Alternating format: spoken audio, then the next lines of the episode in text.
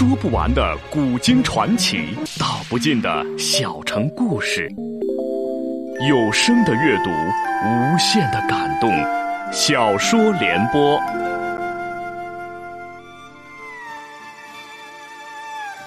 三国末年，司马氏把持魏国朝政，不惜私养死士，以暴力暗杀政敌。浑浊的世道，让名动天下的竹林七贤也难独善其身，深深卷入其中。请听吴畏撰写的《中国古代大案探奇录之竹林七贤》，由时代播讲。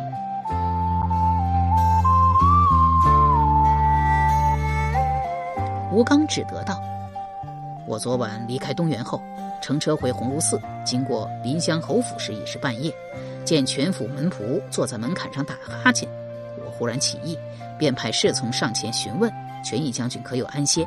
仆人立即进去飞报，片刻后又出来，称权义将军请我进去。于是我便下车入府，权义人已经等在了书房中，请我坐下，交谈了一番。见他因家眷母亲先后遇害而精神不济，便起身告辞。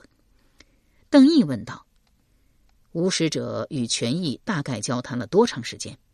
吴刚道：“将近一个时辰吧。”邓毅道：“那么吴使者离开时，权义可有相送？”吴刚道：“没有。”权义问了一番吴国情形后，神色很是沮丧，就那么坐在那里。我说告辞时，他也只是挥了挥手，没有起身。邓毅遂起身告辞道：“我先去临湘侯府查看现场，若有需要之处。”再来向吴使者请教。吴刚送到门口，问道：“邓将军派禁军将我等软禁于鸿胪寺客馆内，是因为权益这件事吗？”邓毅道：“这是司马大将军的意思，全是为吴使者一行安全考虑，还望使者君体谅大将军一片苦心。”吴刚讪笑道：“啊，那是当然。”出来庭院，程绩低声道：“邓将军。”权益遇刺这件事一定是吴刚所为。邓毅奇道：“程舍人何以如此肯定？”程绩道：“邓将军没有看到吗？我说出权益人死了的时候，吴刚身后的侍从撇了一下嘴角，露出了明显的笑意。”邓毅沉吟片刻道：“就算吴刚一行可疑，但他们有吴国使者身份，不能像往常那样拘禁后加以询问，没有真凭实据。”不能随意拿人。程绩笑道：“这大概就是司马大将军派邓将军来调查权益命案的原因吧。换做廷尉或司隶，早将嫌犯一咕噜抓进衙门严刑拷问了。”邓毅不答，只道：“这就去临湘侯府吧。”程绩忙道：“天色已暗，我们赶到临湘侯府，天肯定黑了，不如到前面白马驿站先歇宿一宿，明早啊。”再去临湘侯府，邓毅道：“大将军限我一月之内破案，案发已有一日，再不去看，线索愈发少了。”来到临湘侯府，邓毅先来到了命案现场，全府已将权益尸首自书房移走，装入了棺木，另置别处。邓毅问道：“是谁最先发现了尸首？”权益侍从全敏道：“是我。”邓毅便请他描述进来时所见情形。全敏道：“全将军就是坐在那里，闭着眼睛。我叫了他几声，不见他应，隐约觉得不对，便上前拍他，结果一拍便倒。我这才看到，全将军背心为利刃所伤，人已经死了。”邓毅走到上手，却见书案后地毯及坐褥并无多少血迹，问道：“全将军人是坐在这里吗？”为何只有少许血迹？全敏道：“刺客所用凶器大概又薄又利，简直出手干净利落，所以没有留下多少血迹。而且刺客十分狡诈，他将全将军杀死后，巧妙的将其身体靠在了岸上，令其不致倒下。我等在外面看到人影映窗，便以为全将军还坐在那里。”邓毅又指着地毯上的几滩印记道：“这是酒洒的痕迹吗？”全敏道：“是昨晚全将军饮过酒。”程绩问道：“昨晚吴刚离开，全将军未出门相送，就这么一直坐在书房中，你们这些做手下的就不奇怪吗？”全敏道：“全将军昨晚一直闷坐在书房中发呆，不准我们进去打扰。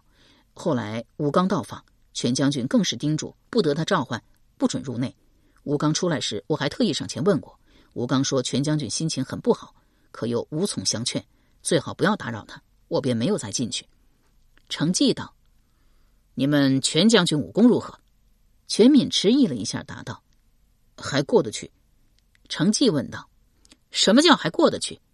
全敏看了看邓毅，还是说了实话道：“全将军是孙鲁班公主之子，吴大帝亲外孙，自小极为宠溺，骑射武功只是稀松平常。”程绩道：“所以只要来个武功一般的刺客，就可以将全将军轻松了结。”全敏闻言很是不满道：“这位将军说的什么话？我武林侯府虽然不是什么……”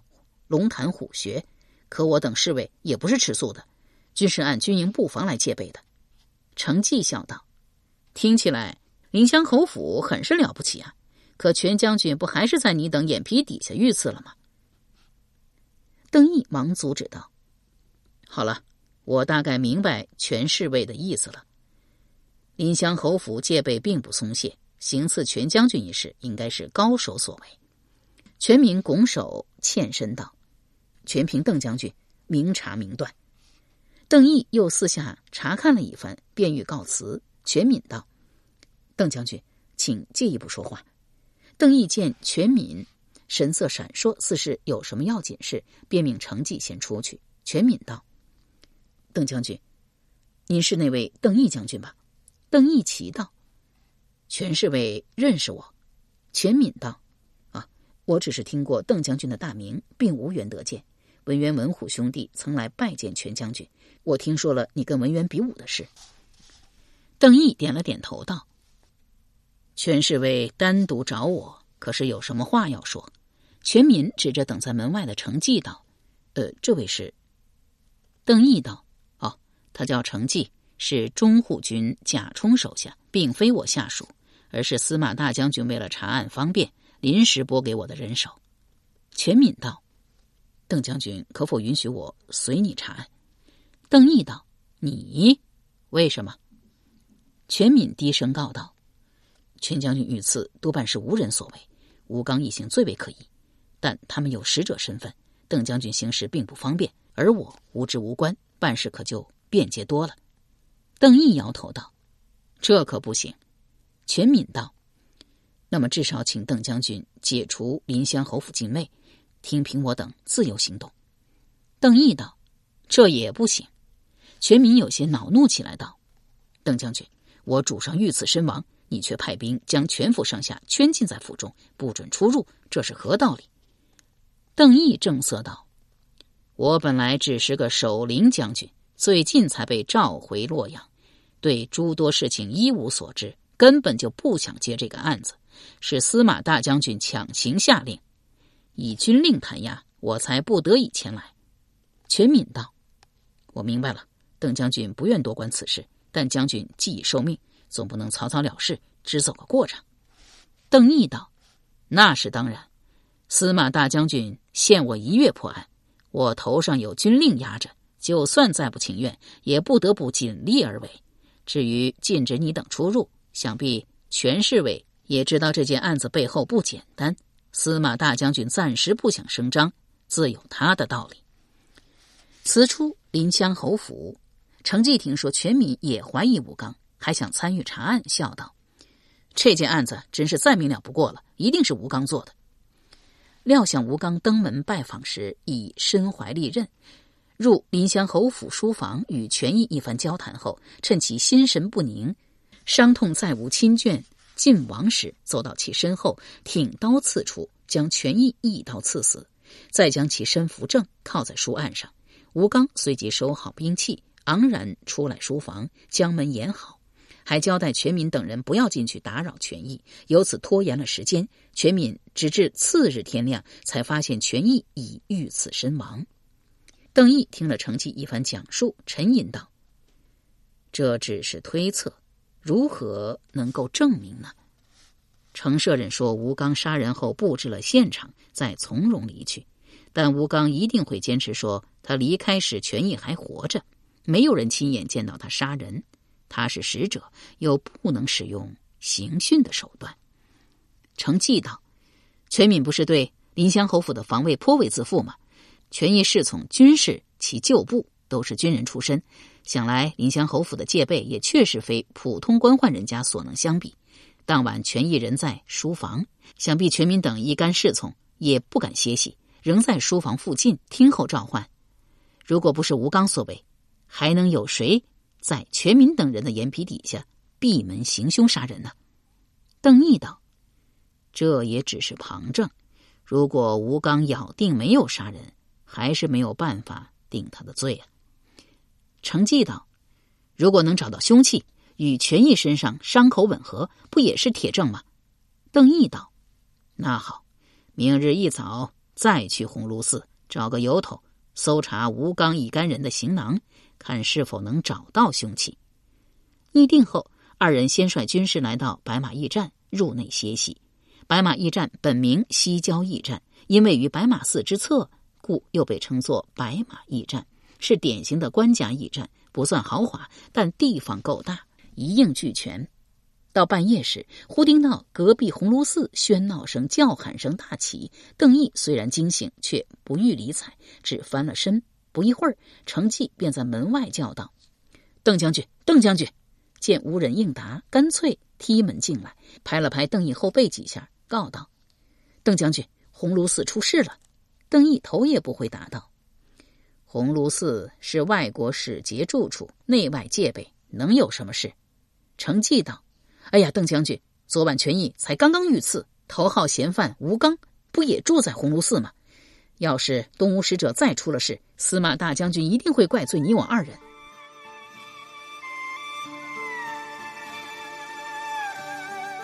由时代播讲的吴畏撰写的《中国古代大案探奇录·竹林七贤》正在播出。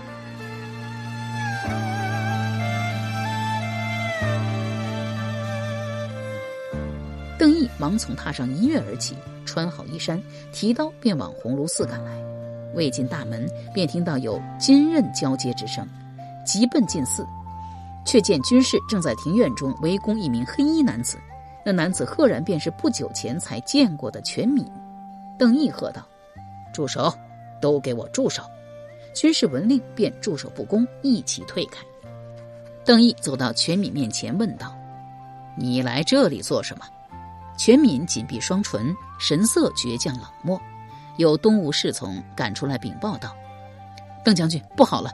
吴先生适才在房中遇刺，受了重伤。”邓毅大吃了一惊，上前夺下全敏手中长剑，喝道：“将他拿下！”军士一拥而上，将全敏捆缚起来。邓毅命人先将其押去白马驿站监禁，又招手叫过来了东吴使者道：“带我去看使者君。”来到吴刚房中。却见人躺在榻上，胸口一个大血窟窿，有通医术的侍从正在设法治伤。邓毅问道：“使者君伤势如何？”侍从道：“只是暂时止住了血。”邓毅道：“好大夫都在城中，目下夜静，等明日一早才能入城寻医。”程继告道：“鸿胪寺备有常用医药，使者若是有需要，尽可以索取。”侍从听了大喜，忙去找主管官吏取药。邓毅见也帮不上忙，便从内室出来，招手叫过吴刚侍从，问道：“到底出了什么事？”这侍从名叫熊军，便是之前程继成听到权益死讯后露出笑意者。他很是气愤的答道：“还能有什么事？有人闯进吴先生房中，刺伤了他。”原来熊军起夜时。听到吴刚在房中跟人说话，却没有点灯，觉得有些奇怪，就走到窗外，问是不是有事。随即便传出吴刚一声惨叫，熊军忙朝大门奔去，迎面撞上一名男子。那男子提着长剑，大力将熊军推开，直朝外闯去。熊军担心房中吴刚有失，不敢追赶，只大声呼叫捉拿刺客。待进入房中查看时，才发现吴刚已中箭倒地。熊军又道：“邓将军说是有刺客，派兵将我等软禁于鸿胪寺中。我等还以为可以就此高枕无忧，却不想还是有刺客闯了进来。而今吴先生生死难料，敢问邓将军要如何交代？邓毅一时无语，只得出来。赵国负责把守的中郎，则问道：“你们这么多人手，竟让刺客溜了进来，是怎么戒备的？”那中郎慌忙解释道：“呃，臣等只是受命软禁动物行者一行，阻止他们出去，却没有想到会有外人进来行刺。”程继与那中郎相熟，忙道：“先下问责也是无用，好在刺客已经就擒，不如先审问清楚，等天一亮就押着全敏进城，将事情经过。”禀报司马大将军，邓毅便先折返回白马驿站，命人带上全敏，喝道：“你好大胆子，竟敢连夜私逃出临湘侯府，来鸿胪寺行凶杀人！”全敏昂然道：“我没有错，我只是要替全将军报仇。”邓毅道：“你只是猜测吴刚杀人，又无真凭实据，如何敢私下动手报仇？万一你……”猜错了呢，全敏道：“就是因为我知道找不到真凭实据，吴刚一定可以利用使者身份逃过这一次。我不甘心，不甘心全将军就这样白白死了。”程继道：“你承认是你闯入吴刚房中，一剑刺中了他？”全敏道：“不错，是我做的。大丈夫敢做敢当。”邓毅沉吟片刻，问道：“吴刚是从熊军听说到吴刚房中有人说话？”你可是当面问过吴刚什么？全敏道：“是我问他为什么要杀全将军。”程继笑道：“看你也是成年男子，怎么还这般天真？就算是吴刚杀人，你当面问这话，他当然要否认了。”全敏摇头道：“吴刚没有否认，他说这件事不是那么简单。”程继与邓毅均吃了一惊。邓毅问道：“吴刚真这么说？”全敏道。前者慢却，老实说，我也很奇怪。我也以为他会矢口否认，但他这般回答，等于承认是他杀害了全将军。邓毅道：“既然如此，你为何不来找我，将实情相告，而非要私下行凶呢？”全敏道：“就算邓将军确信是吴刚杀人，又会拿他怎样？是斩首还是流放？他可是有东吴使者身份做庇护。”程继道。按照惯例，外国使者在本国犯罪都不会处刑，而是送回母国，听其国主处置。全敏道：“正是如此。可真正想杀全将军的不是吴刚，而是吴国新国主孙修和他的皇后朱氏。吴刚被遣送回东吴，加官进爵还来不及，孙修又怎么会处置他？所以，不如我亲手了结了吴刚，也算为全将军报了大仇。”邓毅道。你既知道吴刚只是受命于人，真正的罪魁祸首是东吴新国主，又何必一定要杀死一名小卒子泄愤呢？摇了摇头，命道：“矮人，先带全敏下去，找个地方监禁起来，明日一早押回城中，请司马大将军处置。”程绩笑道：“恭喜邓将军，司马大将军期限一月破案，你一日便破了，可谓奇功一件。”这次邓将军立下大功，大将军定然重重有赏。邓毅道：“我能有什么功劳？全靠运气，倒是辛苦了程舍人。”程绩笑道：“哪里哪里，都是为司马大将军办事，哪敢谈什么辛苦？”次日一早，邓毅尚未起床，程继便破门而入，气急败坏的叫道：“大事不好！”邓毅从榻上坐起身，皱眉道：“程舍人。”你再多来一次，这门板非破掉不可。程继忙欠身道：“呃，是，是臣鲁莽了。邓将军，全敏逃走了。”邓毅大为意外道：“我不是命人将全敏捆缚起来了吗？他如何能逃得掉？”程继道：“凭全敏自己，当然是逃不掉的。有人暗中相助，打晕了看守军士，割断绳索，送走了全敏。”邓毅沉吟片刻道：“立即派人。”快骑赶回城中，请廷尉发出告示，全境缉捕全民。程继道：“是，臣即刻去办。”又道：“全敏原是无人，而今有家归不得，他也没有别的地方去。要我说，他一定是去投奔别的东吴降将了，譬如文氏兄弟。”邓毅道：“有理。”那么便请程舍人派兵重点搜查文府。话音刚落，便有军士赶到，躬身道：“邓将军，司马大将军召你回府。”邓毅便道：“程舍人，你先留在白马驿站，调查是谁暗中放走了全敏，顺便照应一下隔壁鸿胪寺。等城中大夫到来，诊治过吴刚伤势，再行回报。”邓毅快骑赶来大将军府时，司马昭正与阮籍讨论一篇文书的遣词用句，看似心情很好。他见邓毅进来，便随口问道：“临湘侯府权益的案子怎么样了？”邓毅道：“回禀大将军，臣昨日分别去鸿胪寺和临湘侯府，感觉东吴使者吴刚嫌疑最大。本打算今日再去鸿胪寺搜查凶器。”但权益侍从全敏昨晚潜入鸿胪寺中，刺伤了吴刚。全敏当场就擒，承认了行凶罪名，还说吴刚当面承认过有杀害权益的意图。臣本打算今日押解全敏来见大将军，但昨夜有人潜入白马驿站，私下送走了人犯，所以司马昭皱眉道：“昨夜一晚就发生了这么多事。”邓毅道：“是。”吴刚遇刺，全敏逃脱，均是在臣眼皮底下发生。臣自知失责，请大将军降罪责罚。司马昭笑道：“阿义，你还真是个福将，难怪王兄在世时一直夸你。我限你一月破案，你一日便破了。虽然全敏在逃，但权益一案算是结了，这是有功。但吴刚遇刺与全敏逃脱，你确实难辞其咎，功过相抵。”不奖不罚，你可服气？邓毅道：“是，多谢大将军。”司马昭又道：“吴刚一事，你既开了头，还是要管到底。你去请上杜太医，与他一道赶去鸿胪寺，好好照顾吴刚，直至痊愈。全敏若是知道吴刚未死，说不定还会再次下手。你先暂时留在鸿胪寺，保护吴刚周全。堂堂东吴使者，若是死在洛阳，我大魏颜面何存？邓毅道：“遵命。”司马昭挥手道：“阮先生，你也去吧。”邓毅不敢与阮籍争先，等他先走，这才出来，却见阮籍并未离开，站在朱柱旁，正斜眼望着他。邓毅一怔，忙上前问道：“阮先生有事吗？”阮籍摇头道：“没有。”转身离去，走出数步，又掉头瞪视着邓毅。